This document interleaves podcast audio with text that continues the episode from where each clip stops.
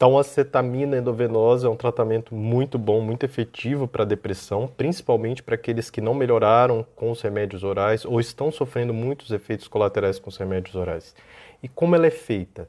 Você recebe uma infusão da medicação na veia, ou seja, uma terapia endovenosa, em que a gente faz sobre a forma de sessões com duração de 40 a 60 minutos, que a gente faz pelo menos duas vezes por semana, num total de 8 a 12 sessões.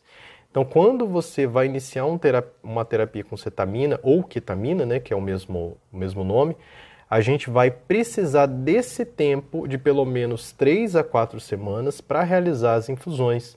Mas você vai ver que pelo menos os pensamentos de morte, eles vão melhorar por volta da quarta, quinta sessão. Então eu vou falar mais alguns vídeos sobre a cetamina endovenosa, as indicações e os efeitos colaterais.